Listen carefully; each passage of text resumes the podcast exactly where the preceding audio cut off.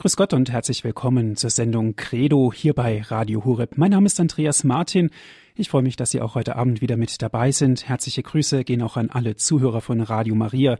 Schön, dass Sie eingeschaltet haben und viele Grüße auch an alle Zuhörer, die uns über unser deutschlandweites Programm hören, DAB Plus, hier bei Radio Hureb zur Credo-Sendung. Es geht heute wieder um das liturgische Handeln. Es geht um die theologische Symbolik ganz konkret beschäftigen wir uns immer noch mit den Initiationssakramenten. Das sind die Sakramente, die uns hinführen auf das Christsein. Also wir werden Christ und heute sind wir angelangt bei der Firmung. Was sich genau dahinter verbirgt, das erfahren wir jetzt gleich hier. Zu Gast bei uns ist Herr Professor Dr. Klaus-Peter Dannecker aus Trier. Ich darf Sie ganz herzlich begrüßen, Herr Professor. Guten Abend, Herr Martin. Guten Abend, liebe Hörerinnen und Hörer. Schön, dass Sie sich auch heute wieder die Zeit genommen haben. Sie sind Gast bei uns heute im Studio. Das freut uns sehr. Ich darf Sie unseren Zuhörern vorstellen.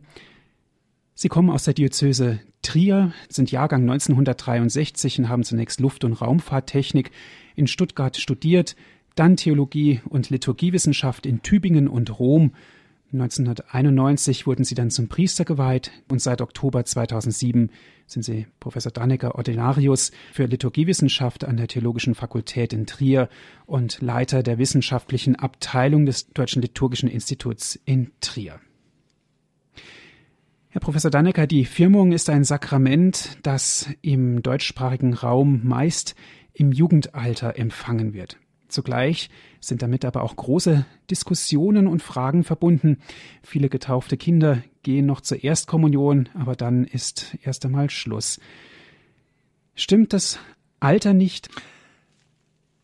Das ist eine schwerwiegende und ziemlich komplizierte Frage, über die man so leicht nicht antworten kann, weil die Bedingungen in unserer Gesellschaft und vor allem auch in unserer Kirche ziemlich vielfältig sind und da muss man individuell hinschauen. Ein sehr spezifisches Problem, von dem Sie gerade gesprochen haben. Stellen wir uns doch mal grundsätzlich die Frage, für was brauchen wir überhaupt die Firmung?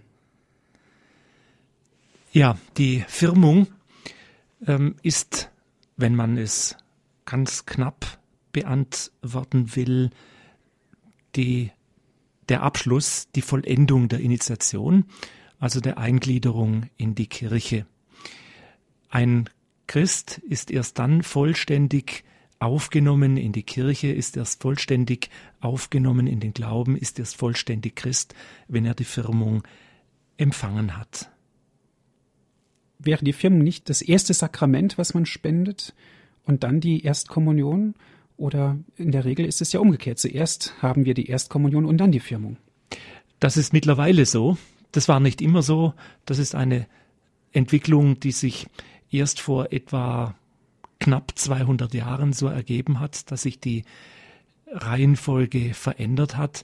Im Normalfall war immer die Reihenfolge Taufe, Firmung, Erstkommunion. Warum hat man das geändert? Das ist ein langer, ein langer Entwicklungsprozess.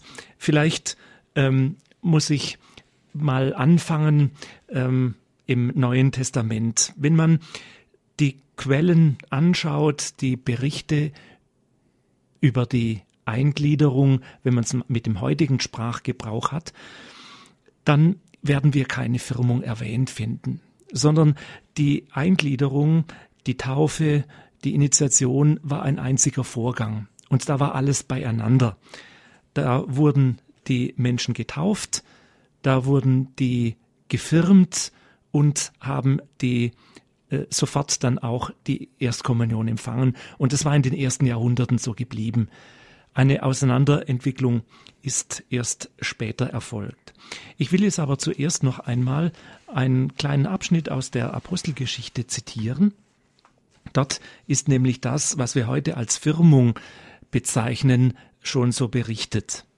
In Apostelgeschichte 8.14 und folgenden heißt es, als die Apostel in Jerusalem hörten, dass Samarien das Wort Gottes angenommen hatte, schickten sie Petrus und Johannes dorthin.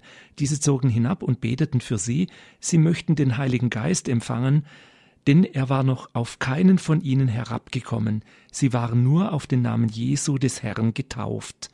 Dann legten sie ihnen die Hände auf und sie empfingen den Heiligen Geist. In diesem Abschnitt aus der Apostelgeschichte merken wir, sehen wir, dass die Firmung unabhängig und gesondert von der Taufe äh, gespendet wurde, ge gefeiert wurde, aber noch keinen eigenen Namen hat. Allein die Tatsache, dass die Menschen zwar getauft wurden, aber den Heiligen Geist noch nicht empfangen haben, war für die Apostel eigenartig und sagten deshalb, das müssen wir schnell nachholen, denn das gehört eigentlich zusammen. Und wir haben hier ein, ein, zwei, ein zweites, weiteres wichtiges Zeugnis, denn die Apostel spenden den Heiligen Geist mit Handauflegung. Wir haben aber andere Zeugnisse aus dem Neuen Testament, in denen die Salbung eine wichtige Rolle für die Vermittlung des Heiligen Geistes spielt. In 2 Korinther 1.21 oder im ersten Johannesbrief ist das der Fall. Wir wissen aber nicht ganz genau, ob das auf einer Bildebene bleibt oder ob das tatsächlich dann auch so vollzogen wurde. Was wir sicher wissen ist, dass in der in den ersten Jahrhunderten nach dem Neuen Testament die Taufe, Firmung und der erste Kommunionempfang eine große Einheit gebildet hat, die sich erst im Laufe des Mittelalters auseinanderentwickelt hat. Und zwar müssen wir auch wissen, dass im Neuen Testament und in den ersten Jahrhunderten mit Sicherheit bis ins vierte, fünfte Jahrhundert hinein nur im Ausnahmefall Kinder getauft wurden.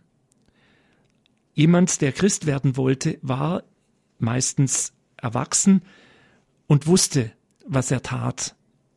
Er kam in Berührung mit Christen, die, die ihn überzeugt haben, die ihn durch ihr Leben, durch ihr Glauben so angesprochen haben, dass er sagte, ja, auch aus dieser Hoffnung will ich auch leben. Herr Professor Dannecker, jetzt müssen wir uns doch ganz ehrlich mal die Frage stellen, die Firmung wird ja heute im Jugendalter empfangen. Sie sprechen von abgeschlossenen Christwerden.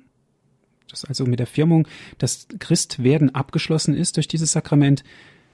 Ist es denn eigentlich, wenn wir jetzt mal ganz kritisch darüber nachdenken, nicht zu früh, die Kinder im Jugendalter zu firmen? Das ist eine Diskussion, die man lange führt, die immer wieder überlegt wird. Und ähm, das Firmalter der das festgelegte Firmalter der Bischöfe, ich ähm, hole mir gerade einmal den entsprechenden Text heraus, ähm, ist im unter ist also das Kirchenrecht, das allgemeine Kirchenrecht sieht etwa sieben Jahre vor. Die Bischofskonferenz, die deutsche Bischofskonferenz hat ein Alter von ab zwölf Jahren vorgeschlagen. Aber es gibt viele Gemeinden, die überlegen, das Firmalter noch weiter zu erhöhen. Eben aus dem Grund, den ich angeführt habe, dass in der frühen Kirche im Normalfall das Christwerden als Erwachsener geschieht, weil man ähm, eine gewisse durch, ein gewisses Durchhaltevermögen gebraucht hat, um glauben zu können in einer Umgebung, in der die meisten nicht Christen gewesen sind. Das war nicht leicht, aber die Menschen haben sich ansprechen lassen und wir müssen auch davon ausgehen, dass bis zur konstantinischen Wende, also 313, etwa 10 Prozent der Bevölkerung Christen gewesen sind, mehr nicht. Und aus diesem Grund hat man gesagt, ja, das könnte doch für uns auch heute wieder ein Modell, eine Überlegung sein, nicht zu sagen, wir ähm, gehen in ein etwas höheres Alter mit der Firmung. Aber dann muss man auch so konsequent sein und sagen, eigentlich dürfen wir dann nicht nur die Firmung auf später verschieben, sondern müssen auch die Taufe auf später verschieben, denn mit der Taufe ist die Entscheidung schon gefallen, dass jemand Christ wird. Damit entscheiden die Eltern ganz klar, unser Kind soll als Christ leben. Diese Ausrede, die man heute häufig hört, ja, jetzt lassen wir das Kind mal taufen und später soll es dann selber entscheiden, ob es dann glauben will oder nicht, ist keine Alternative. Dann muss ich als muss man sagen, wenn das Kind einmal später selber entscheiden soll, dann da dürfen wir es auch nicht taufen lassen, denn mit der Taufe ist diese Entscheidung eigentlich schon gefallen. Herr Professor Dannecker, schauen wir doch mal ganz aktuell zu den Jugendlichen von heute. Ich behaupte, für viele Jugendliche ist Kirche ein Fremdwort. Und wenn wir jetzt mal das Konstrukt weiter spinnen, um es mal so ganz deutlich beim Namen zu nennen und sagen, die Firmung soll jetzt nur noch im Erwachsenenalter stattfinden. Geben wir uns das selber als Kirche auf? Das ist eine interessante Frage. Ich habe vorher schon das Alte Testament, Entschuldigung, das Neue Testament zitiert und gesagt, dass es im Neuen Testament Zeugnisse für Taufen gibt. Wir haben im ganzen Neuen Testament kein direktes Zeugnis für eine Kindertaufe. Was wir aber sagen können, ist, dass es an ein paar Stellen die sogenannten Eukos-Formeln gibt, in denen es heißt, er und sein ganzes Haus ließen sich taufen. Daraus schließen wir, dass man, dass sich ein ganzes Haus, also Eltern, das Gesinde, Großeltern und sofern in diesem Haus Kinder gelebt haben, und davon müssen wir ausgehen zu dieser Zeit, dass sich also dieses ganze Haus hat taufen lassen und Christ geworden ist. Herr Professor Deinecker, Eukos-Formeln, das müssen wir unseren Zuhörern erklären, was das ist. Ja, Entschuldigung, ich hab's, ich wollte es eigentlich sagen, war dann aber schon zu schnell weitergegangen. Eukos ist das griechische Wort für Haus ähm, und deshalb auch die Erklärung, er und sein ganzes Haus, also er und sein ganzes Eukos äh, haben sich taufen lassen. Danke für die äh, Zwischenfrage, die eben die Verständlichkeit erst ermöglicht.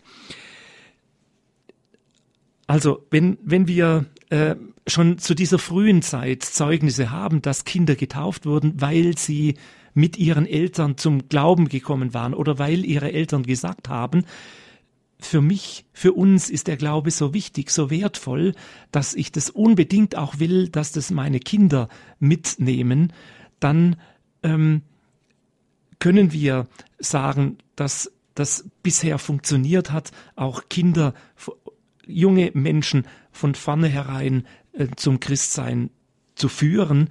Und aus dieser Begründung heraus kann man mit guten Gründen auch heute noch Kinder taufen. Wenn wir jetzt allerdings ähm, unsicher sind,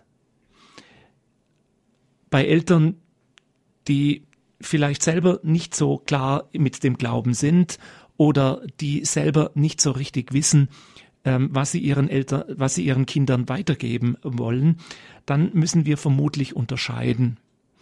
Brauchen diese Eltern eine Hinführung zum Glauben, Unterstützung im Glauben, damit sie selber wieder neu Ja zum Glauben sagen können und in diesem Glauben die ihre Kinder erziehen können. Sie haben das etwas provokant formuliert, geben wir uns da nicht auf, wenn wir nur noch die Erwachsenentaufe machen, Erwachsenentaufe und Firmung. Ähm, so weit würde ich nicht gehen ähm, von einer Selbstaufgabe zu sprechen. Denn wie alle radikalen Lösungen ähm, wäre das für mich auch keine Lösung, nur noch Erwachsene zu taufen. Ich glaube, wir müssen einen Weg finden, das entsprechend zu tun. Mass nee, Maß zu nehmen an den Menschen, die kommen, die Interesse haben und denen einen Weg zum Glauben anbieten. Und wenn eben Eltern mit ihren Kindern kommen, können wir ihnen einen Weg anbieten, aber auch wenn Erwachsene kommen, und das ist ein Weg, der immer mehr zunimmt, können wir ihnen einen Weg anbieten zum Glauben. Was wir aber sicher, ähm, und wir sind ja beim Thema Firmung, ähm, wie überlegen müssen, wie wir junge Menschen ansprechen können ähm, und ihnen den Weg zum Glauben ebnen, um in diesem Glauben dann leben zu können, um diesen Glauben so kennenzulernen, dass er sie trägt, dass sie wissen, in diesem Glauben bin ich geborgen und dieser Gott ist ein Gott, der es mir wert ist, mich damit mit ihm zu beschäftigen, weil er zu mir steht. Dann kann auch ich ganz anders im Leben stehen. Sie hören die Sendung Credo hier bei Radio Horeb. Heute geht es um das liturgische Handeln. Es geht ganz konkret um die Symbolik der Firmung. Ich bin Andreas Martin und bin im Gespräch mit Herrn Professor Dr. Klaus-Peter Dannecker aus Trier. Er ist zu Gast bei uns im Studio. Gleich geht es weiter nach der Musik. Da beschäftigen wir uns mit dem Thema, wie kann ich überhaupt den Jugendlichen den Weg ebnen für die Initiation? Wie kann ich den Weg ebnen für das Christwerden?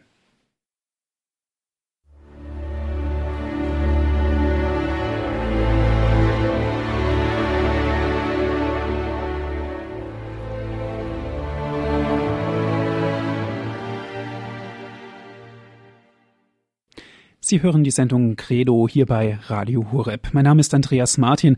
Schön, dass Sie wieder mit dabei sind. Heute geht es um die Firmung, um die Symbolik der Firmung. Wir sind im Gespräch mit Herrn Professor Dr. Klaus-Peter Dannecker aus Trier. Er ist zu Gast bei uns im Studio. Herr Professor, vor der Musikpause haben wir darüber gesprochen. Jugendliche zu firmen ist natürlich eine sehr sinnvolle Angelegenheit der Kirche, aber wie können wir denn verstärkt den Kindern und Jugendlichen die Tür zum Glauben öffnen? Das ist natürlich ein abendfüllendes Programm, das ich jetzt in einer knappen Frage sicherlich nur sehr unzureichend beantworten kann. Ich meine, das gelebte Vorbild ist immer noch das Beste, wenn die Kinder und Jugendlichen merken, dass dieser Mensch durch seinen Glauben etwas im Leben hat, was das Leben glücklich macht, was dem Leben eine Richtung gibt, was letztlich die Fragen nach Sinn und Orientierung des Lebens beantwortet, dann ist es sicherlich das Allerbeste. Die Jugendlichen und jungen Menschen erleben heute in einer Gesellschaft unheimlich viele Anforderungen, erleben vieles, was an sie herangetragen wird, an Anforderungen, an Bedürfnissen, an Funktionieren von Schule, von Vereinen, von allem Möglichen. Und darüber die Orientierung auf das Eigentliche, auf den eigentlichen Sinn des Lebens nicht zu verlieren, ist ganz wichtig. Und vielfach werden dann eben diese Dinge nach diese eigentlichen Fragen nach dem Leben nicht beantwortet oder durch irgendwelche Dinge kaschiert und zu ähm, gestopft, sodass die Jugendlichen gar nicht mehr zur eigentlichen Frage selber durch, durchkommen. Da gehört es schon sehr viel dazu, zu sagen, die Erfüllung all unserer Sehnsüchte, die Erfüllung all dessen, was ich als Mensch erleben kann, liegt im Glauben und liegt in Gott. Das ist eine sehr gewagte Aussage, aber ich kenne sehr viele Menschen, die das so beantwortet und so beantworten würden. Und das kann man durchbuchstabieren bis ins Letzte hinein. Und alles andere sind vorab Befriedigungen und Scheinbefriedigungen. wenn man es geschafft hat, dort einen, einen Fuß in die Tür zu kriegen und zu sagen, ja, du brauchst nicht allen möglichen Dingen nachzurennen, ähm, Musik oder Vergnügungen oder sonst irgendetwas, sondern das wird dich auf Dauer nicht zufriedenstellen, vielleicht mal kurzfristig, aber auf Dauer wirst du genauso einsam und genauso unbefriedigt sein und genauso hungern nach Anerkennung und Liebe, wenn du eben nicht deinen Gott gefunden hast. Wenn wir das schaffen, ich glaube, dann ist es mir nicht Angst und es gibt genügend Jugendliche, die genau diese Entdeckung gemacht haben und ähm, zu einem Leben in, im Glauben gefunden haben. Dazu zählt natürlich dann auch Chancen geben, Chancen lassen, Grenzen erweitern, dennoch durch das eigene Vorbild den Glauben zu bezeugen. Herr Professor Dannecker, schauen wir ganz konkret auf die Firmung. Die Firmung ist die Gabe des Heiligen Geistes, so wird's gelehrt, so wird's auch ausgesprochen bei der Firmung vom Firmenspender. Zurück zur Taufe. Sie geschieht auch im Heiligen Geist. Was ist denn das Besondere, was ist denn das ganz eigene der Firmung? Das ist eine schwierige Frage. Und ähm, das hängt damit zusammen, was ich vorher schon so ein bisschen angedeutet habe, dass ursprünglich Taufe und Firmung gar nicht unterschieden worden sind, dass es auch gar keinen eigenen Namen gab, den wir nicht deshalb auch nicht finden im, im Neuen Testament. Deshalb habe ich vorher versucht, das so zu umschreiben, mit dass die Firmung die Vollendung der Initiation der Eingliederung ist. Das hängt hat sich dann eben auseinanderentwickelt, wie wir schon gesehen haben, ähm, in, in verschiedenen Stufen. Das hängt ähm, auch damit zusammen, dass die Firmung äh, bei uns in der Westkirche auf den Bischof beschränkt blieb. In, Im Osten war das nicht der Fall, aber bei uns im Westen ist der Bischof der alleinige Firmspender bis heute. Ähm, da, wenn wir Zeit haben, kommen wir dann nachher noch darauf zu sprechen, etwas ausführlicher. Und ähm, deshalb hat sich das auseinanderentwickelt, weil in den großen Diözesen, vor allem dann nördlich der Alpen, nicht ein Bischof sofort greifbar war, wenn da ein Kind getauft wurde. In den kleinen Stadtbistümern des Mittelmeerraumes war das selbstverständlich. Da sind, äh, da hat der Bischof alle Taufen wahrscheinlich selber gespendet äh, weil er eben äh, das auch konnte vom, vom Arbeitsaufwand her. Das ging bei uns im nördlich der Alpen nicht mehr. Und dann war kein Bischof da. Dann hat man halt, was man tun konnte, hat der Pfarrer getan, der hat das Kind getauft. Und sobald dann äh, ein, äh, ein Bischof greifbar war, hat er dann eben die Firmung gespendet. Das ist aber ähm, dann zum Teil eben sehr lange geworden. Mittlerweile ist das Firmenalter, da sind wir ja vorher auch schon äh, so drauf gekommen, bei uns im deutschen Sprachraum so ab 12, 14, manchmal sogar noch etwas später. Deshalb war dann nötig auch zu überlegen, was ist das Proprium der Firmung? Und da gibt's verschiedene ähm, Möglichkeiten, das zu umschreiben. Voll, Vollendung der Initiation ist eine davon. Dann war mal so die Idee, ein Ritterschlag für Christus, die Gabe des Heiligen Geistes, damit man auch nach außen hin bekennt, während die Taufe eben eher so das Interne ähm, beschreibt, die Gabe des Heiligen Geistes zur Gotteskindschaft und äh, zur Übernahme eben von, von äh, vom Priestertum, Königtum und Prophetentum Jesu Christi ähm, bei der Taufe. Die Firmung ist eben dann eher auch das Bekenntnishafte, das damit mit dem Heiligen Geist verknüpft ist oder auch das Eintreten für Christus auch äh, in unangenehmen Situationen, das damit verbunden ist. Aber es bleibt immer äh, zu beachten, dass die Firmung im Zusammenhang mit der Taufe zu sehen ist und deshalb ist heute bei der äh, Feier der Firmung immer auch ein Taufbekenntnis dabei. Man bekennt den Taufglauben, den falls die Taufe als Kind geschehen ist, dann die Eltern und Paten bekannt haben und sich verpflichtet haben, bei der Taufe eben das Kind im Glauben zu erziehen. Und dieses Taufbekenntnis spricht dann der Firmant oder die Firmantin dann selber, ähm, ja, da trete ich jetzt ein und bekenne diesen Taufglauben und nehme den an und deshalb lasse ich mich auch als Bestätigung dazu firmen zu, zum Empfang der Fülle des Heiligen Geistes. Das bedeutet natürlich auch, dass zuvor eine Schulung, eine Vorbereitung stattfinden muss, wenn ich mich auf diesen entscheidenden Schritt einlasse, damit ich überhaupt weiß, worum es geht bei der Firmung, Herr Professor. Ja, selbstverständlich. Und da sind ja die katechetischen Bemühungen sehr stark, auch unterschiedlich stark natürlich in den verschiedenen Pfarreien ausgeprägt. Im Normalfall äh, sollte das äh, ein, eine gediegene Vorbereitung sein, die jetzt nicht nur ähm, sagt, was da theologisch hinter der Firmung steckt, sondern natürlich auch ähm, die Überlegungen, die äh, dazu führen, die, die Menschen zu einer Entscheidung zu führen, ja, ich, ich möchte glauben, ich trete ein in den Taufglauben, ich übernehme den und bekenne den, ob es gelegen ist oder ob es ungelegen ist. Auch diese äh, Seite gehört hinzu, genauso natürlich wie auch die Konsequenz daraus ist, dass ich eben als Christ nicht mehr so ähm, tun lassen kann, was ich will, sondern eben mich orientieren muss dazu verpflichte ich mich ja auch in gewisser Weise dann nach dem Vorbild Jesu Christi zu leben, was er gezeichnet hat ähm, im Evangelium, vor allem dann natürlich auch in dem Menschen, den er beschreibt, äh, mit den Seligpreisungen. Ein sehr, sehr hohes Ideal, aber im Grunde spielt da dann auch mit die Berufung zur Heiligkeit, die jedem Christen übertragen ist die auch das Zweite Vatikanische Konzil wieder neu in Erinnerung gerufen hat und auch für, von uns Christen fordert. Sie hören die Sendung Credo hier bei Radio Hureb. Es geht um die Firmung. Ganz konkret, wie die Firmung gespendet wird, darum geht es gleich. Hier bei Radio Hureb bleiben Sie dran.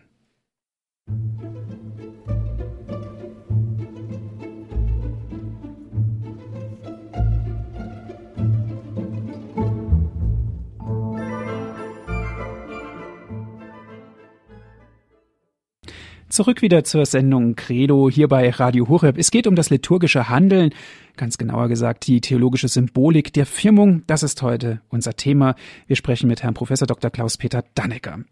Herr Professor Dannecker, wir haben es vor der Musikpause angesprochen. Es geht um die Firmung. Nun werden wir mal ganz konkret. Wie geschieht denn die Firmung? Was passiert denn da ganz genau?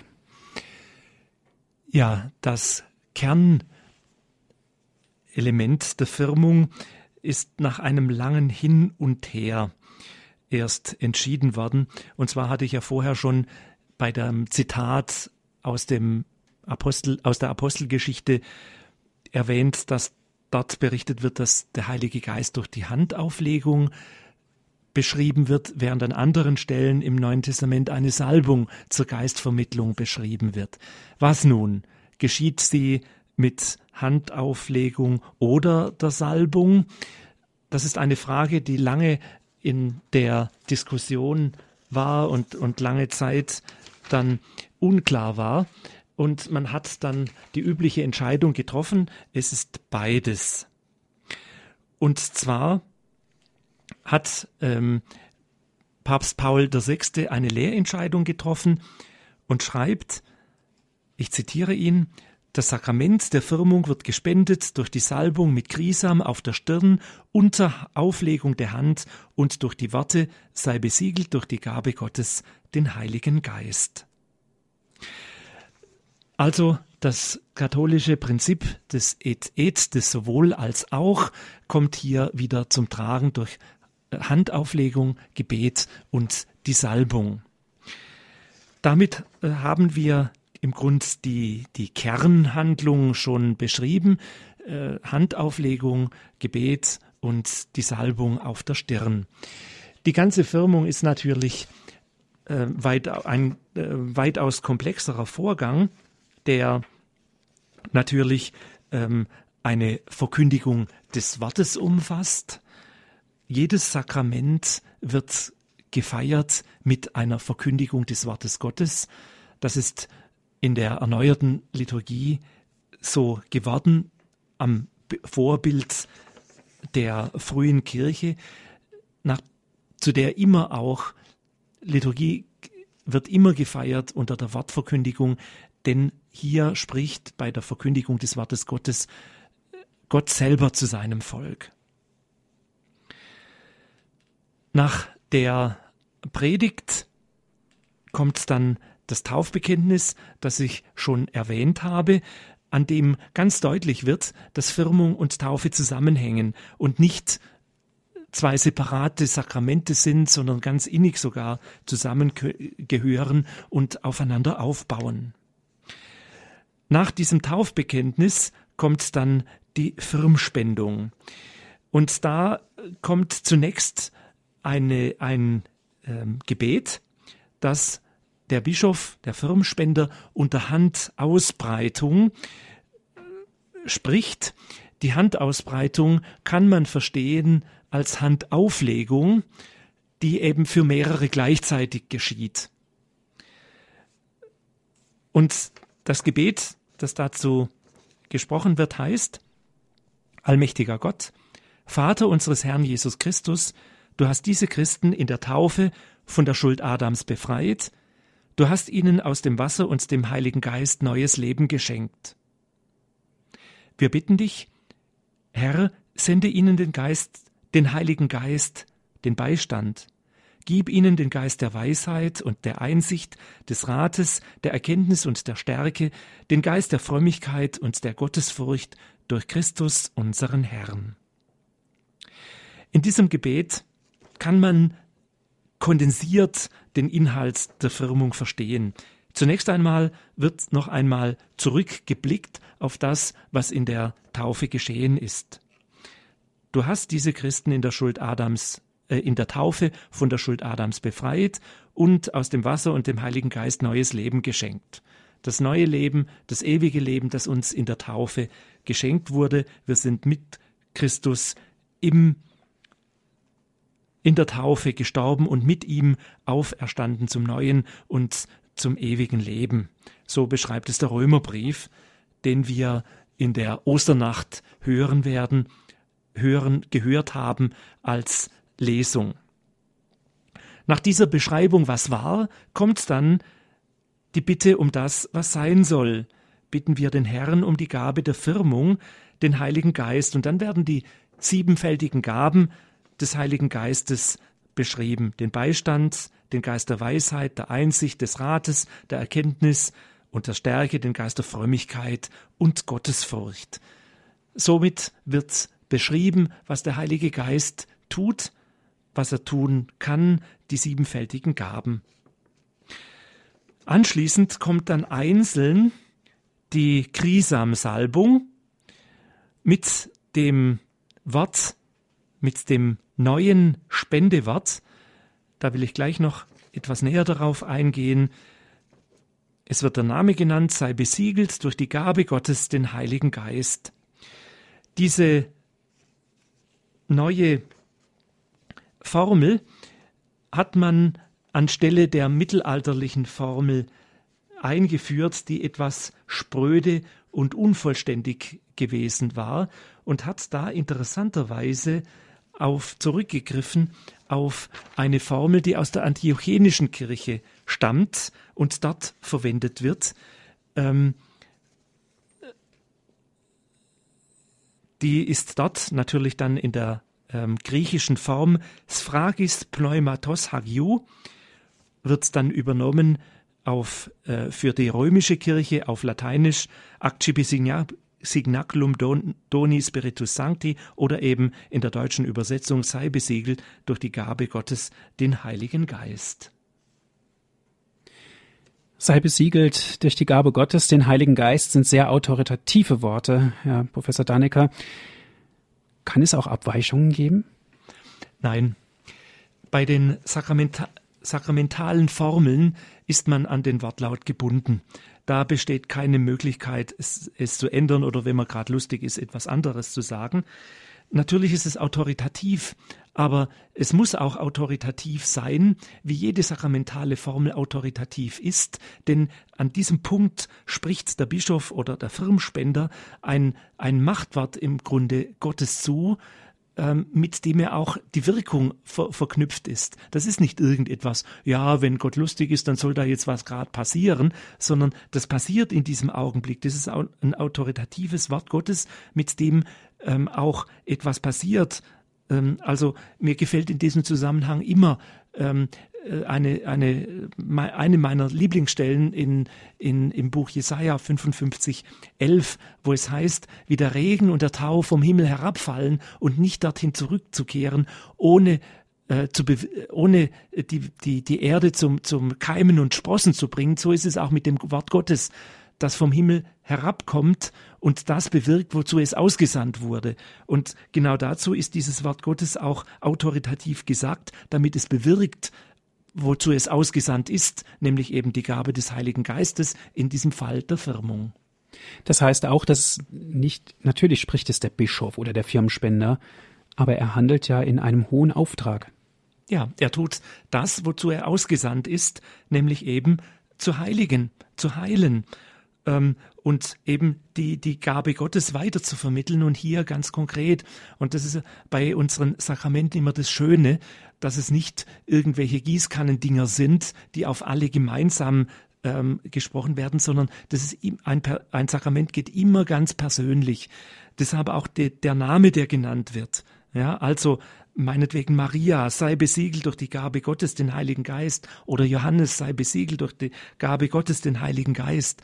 Also da ist ein Mensch ganz konkret gemeint, der auch ganz konkret das Heil Gottes erfährt und erfahren darf, der also da ganz persönlich gemeint ist, wie bei allen anderen Sakramenten auch. Das, das geht nicht in der Selbstbedienung, sondern das wird einem zugesagt. Das kann ich mir nicht selber geben, das kann ich mir auch nicht, nicht, nicht selber schenken, ähm, sondern das muss mir von jemand anderem, von höherer, beauftragter, autoritativer Warte, Warte zugesagt werden.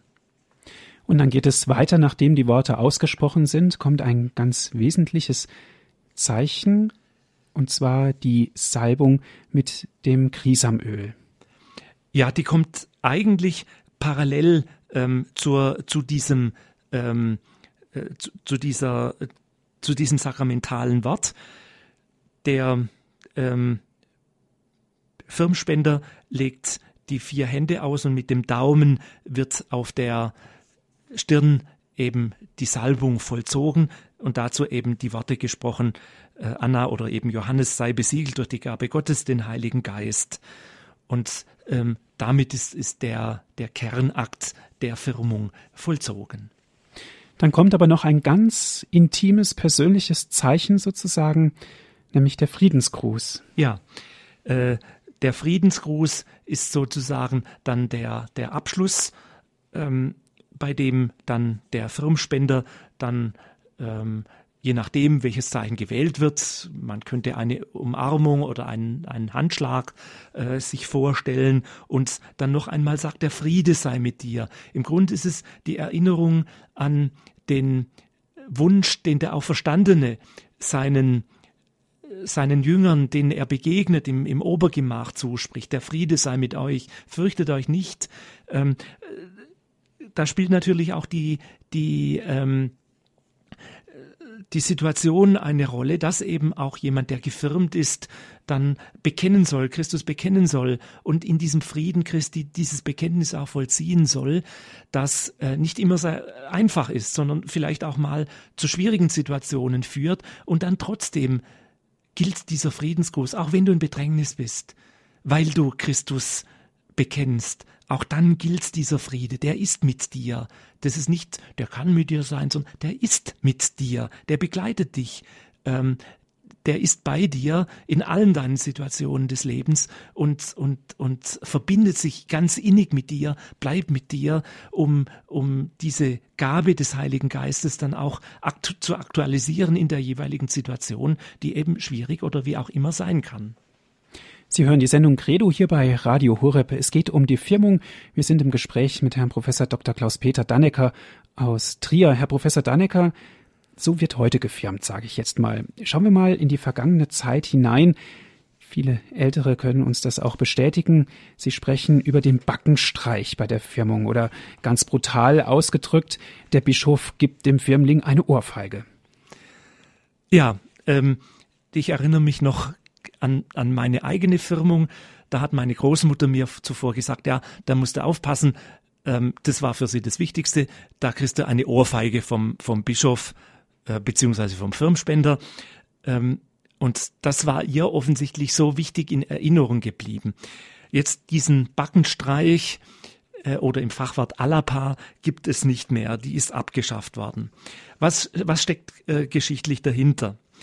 Ähm, wir haben sie nicht im Neuen Testament bezeugt. Also das ist sicherlich ein ganz schwerwiegendes ähm, äh, Zeichen dafür, dass es eine spätere Entwicklung ist.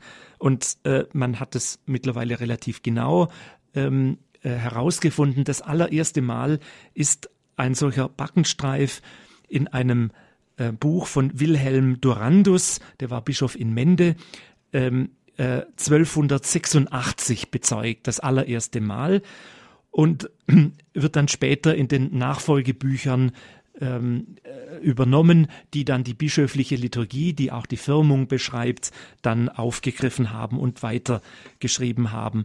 Und dieser Durandus von Mende schreibt diesem Backenstreich vier Bedeutungen zu.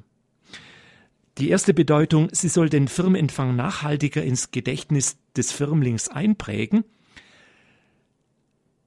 Und das ist sicherlich der Fall, wenn man mal vom Bischof eine Ohrfeige kriegt, die vergisst man nicht so schnell.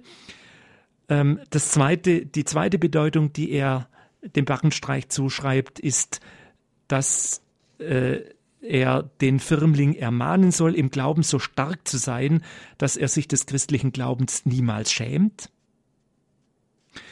Eine dritte Bedeutung von Durandus ist eine Mündigkeitserklärung des Gefirmten.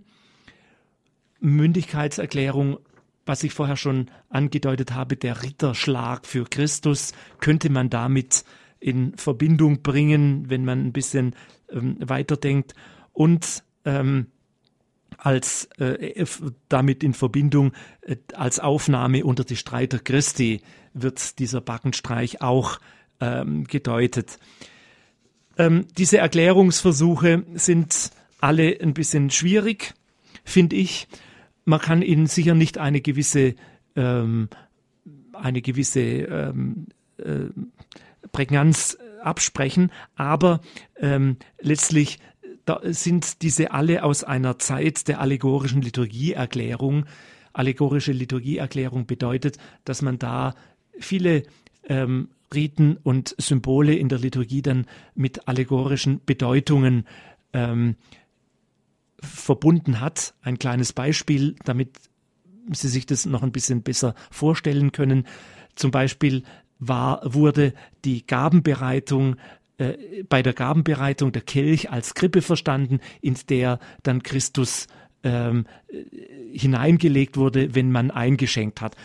Das ist ein typisches Beispiel einer allegorischen Liturgieerklärung, was natürlich sicher eine gewisse äh, Betrachtung ähm, ermöglicht und auch einen gewissen Zugang ermöglicht, aber letztlich dann doch unzufried unzufriedenstellend bleibt, weil es eigentlich sehr, sehr weit weg führt, dann von, von der eigentlichen Bedeutung.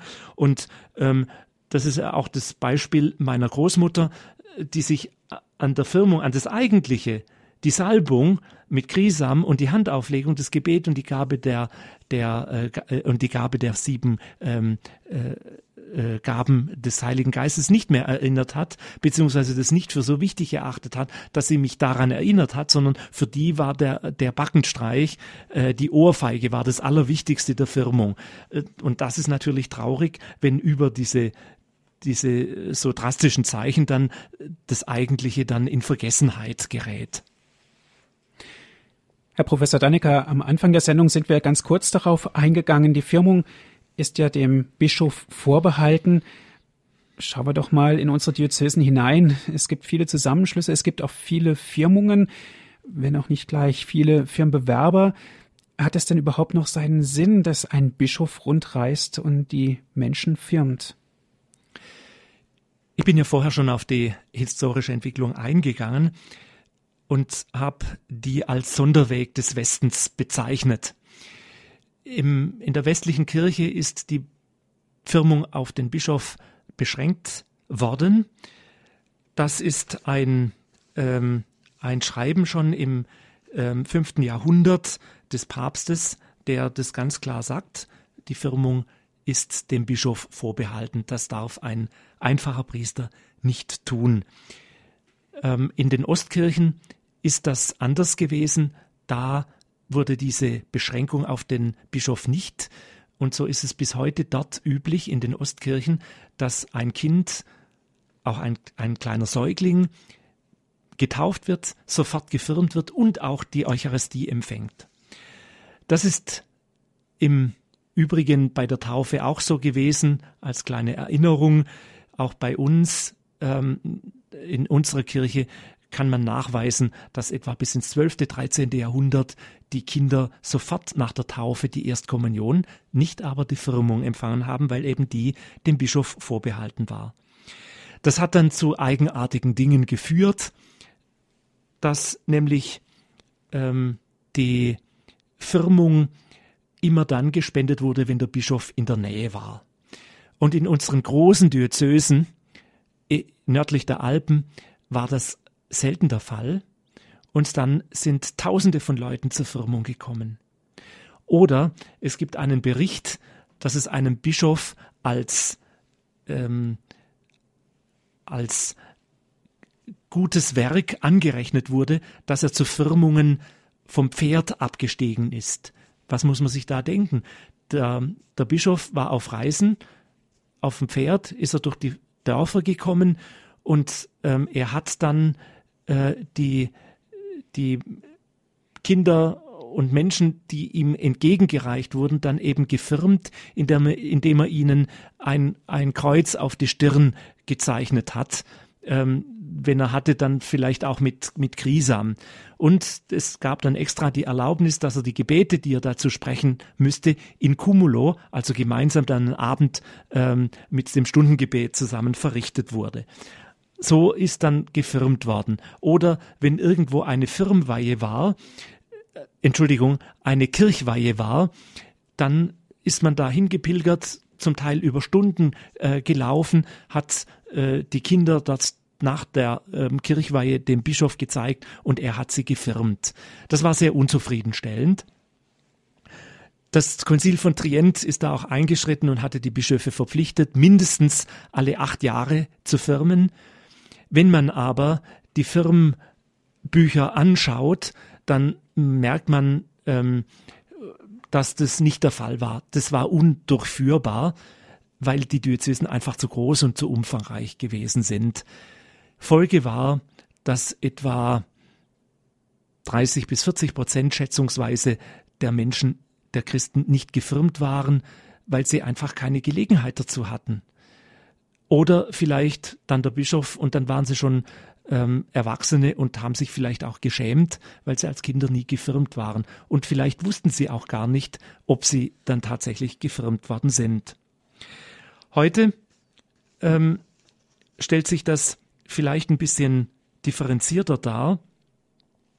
Man hat äh, dann im 19. Jahrhundert angefangen, zunächst von Rom aus, einzelnen Priestern, auch hochgestellten Priestern, die zum Teil ähm, dann Administrator waren von äh, Bistumsbereichen, eine Genehmigung zur Firmung zu erteilen. Ähm, mittlerweile darf der Bischof selber äh, Priester beauftragen zu, Firm, zu Firmen. Man kann fragen, könnte nicht jeder Pfarrer die Kinder dann irgendwann mal firmen? Diese Überlegungen gab es und gibt es. Aber es ist doch auch eine, eine schöne Sache, wenn wenigstens einmal im Leben ein Christ mit seinem Bischof zu tun hat, den sieht und weiß, das ist der eigentliche Seelsorger der Diözese, der sich eben vertreten lässt vor Ort vom Pfarrer, aber eigentlich will ich einmal im Leben will ich doch auch direkt mit dem Bischof zu tun haben. Auch das ist nicht immer möglich. Unsere Diözesen, vor allem jetzt hier in Deutschland, aber auch in Österreich und der Schweiz, sind zu groß. Das funktioniert nicht. Auch wenn die Bischöfe ständig auf Firmenreise gingen, wäre das nicht möglich, dass selber der Bischof spendet. Deshalb gibt es Weihbischöfe oder aus der Bistumsleitung jemand, der dann da unterstützend mit firmt. Ja, herzlichen Dank, Herr Professor Dannecker. Die Sendezeit ist fast zu Ende. Eine Frage drängt sich mir dennoch auf, wenn Sie nochmal zurückdenken an Ihre eigene Firmung. Was war denn für Sie das prägendste Ereignis dort? Ähm, das prägendste Ereignis war, dass ich sonst nicht hier sitzen würde. Der Firmenspender hat mich gefragt, wer denn mein Namenspatron sei. Das wusste ich. Das ist der Bruder Klaus von Flühe, der Schweizer Nationalheilige. Und dann sagte der Firmenspender, übrigens ein Domkapitular, ähm, ein Rottenburger Domkapitular, da gibt es ein neues schönes Buch. Meine Firmpatin sagte mir dann danach, dieses Buch schenke ich dir noch zur Firmung. Dieses Buch habe ich dann auch gelesen und das hat mich so beeindruckt, was der heilige Bruder Klaus getan hat, nämlich der hat gefragt, was der Wille Gottes für sein Leben sei. Diese Frage hatte ich mir bis dahin nie gestellt. Aber auf die Anregung sozusagen von Bruder Klaus hin, so wie es eben das Buch von ähm, Walter Nick, übrigens ein immer noch schönes Buch, ähm, getan hat, habe ich auch versucht, mal nachzudenken darüber, was ist denn eigentlich der Wille Gottes für mein Leben? Was will er denn von mir? Ähm, und ähm, ja, da kamen dann eben erstmals Gedanken so auf, wie wäre nicht vielleicht Priester zu werden etwas für mich. Ein ganz besonderes Ereignis, Herr Professor Dannecker. Haben Sie herzlichen Dank auch für den persönlichen Einblick, den Sie uns gewährt haben. Liebe Zuhörer, Dankeschön auch an Sie, dass Sie mit dabei gewesen sind. Wie immer gibt es die Sendung auch zum Nachhören auf CD. Wenn Sie einen CD-Mitschnitt möchten, rufen Sie bitte unseren CD-Dienst an unter folgender Telefonnummer 08323 9675 120. Noch einmal die Telefonnummer 08323 9675 120 und wenn Sie von außerhalb Deutschlands anrufen 0049 8323 9675 120. Auf unserer Internetseite www.hore.org gibt es auch die Sendung zum Herunterladen auf den Computer www.hore.org. Das ist unsere Internetadresse. Herr Professor Dannecker, darf ich Sie zum Ende dieser Sendung noch um den Segen bitten? Der Herr sei mit euch. Und mit deinem Geiste. Der Herr segne und behüte euch. Der Herr lasse sein Angesicht über euch leuchten und sei euch gnädig. Der Herr wende euch sein Antlitz zu, sein Angesicht zu und schenke euch seinen Frieden. Und so segne euch der allmächtige Gott, der Vater und der Sohn und der Heilige Geist. Amen. Es verabschiedet sich Ihr Andreas Martin.